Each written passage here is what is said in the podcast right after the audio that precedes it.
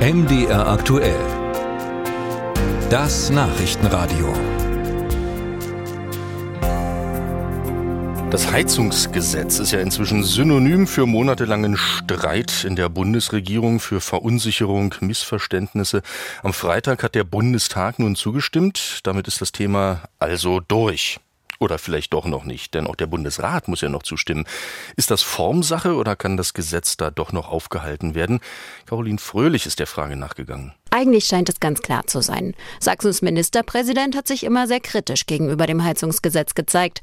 Bayern will sich sowieso dagegen aussprechen. Das könnte Zoff geben. Trotzdem wird das Gesetz wohl relativ einfach durch den Bundesrat kommen, so die Einschätzung von Janek Treiber, Politikwissenschaftler an der TU Dresden. Denn das Gesetz ist nicht zustimmungspflichtig.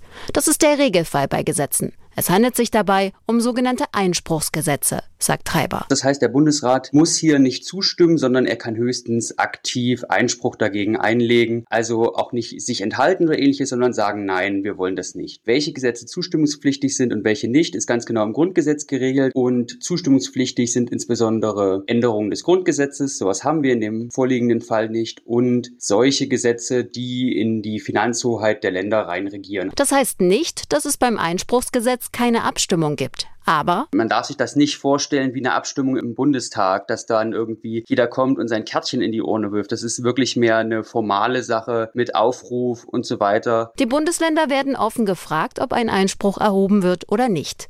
Eine Mehrheit im Bundesrat könnte das Gesetz zunächst stoppen.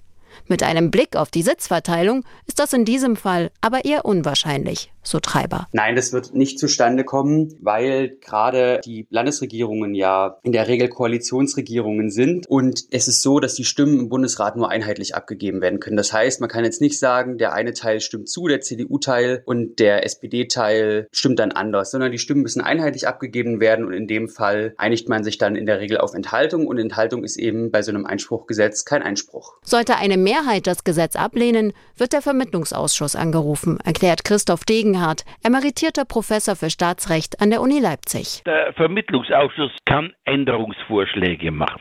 In diesem Fall muss der Bundestag nochmals darüber abstimmen.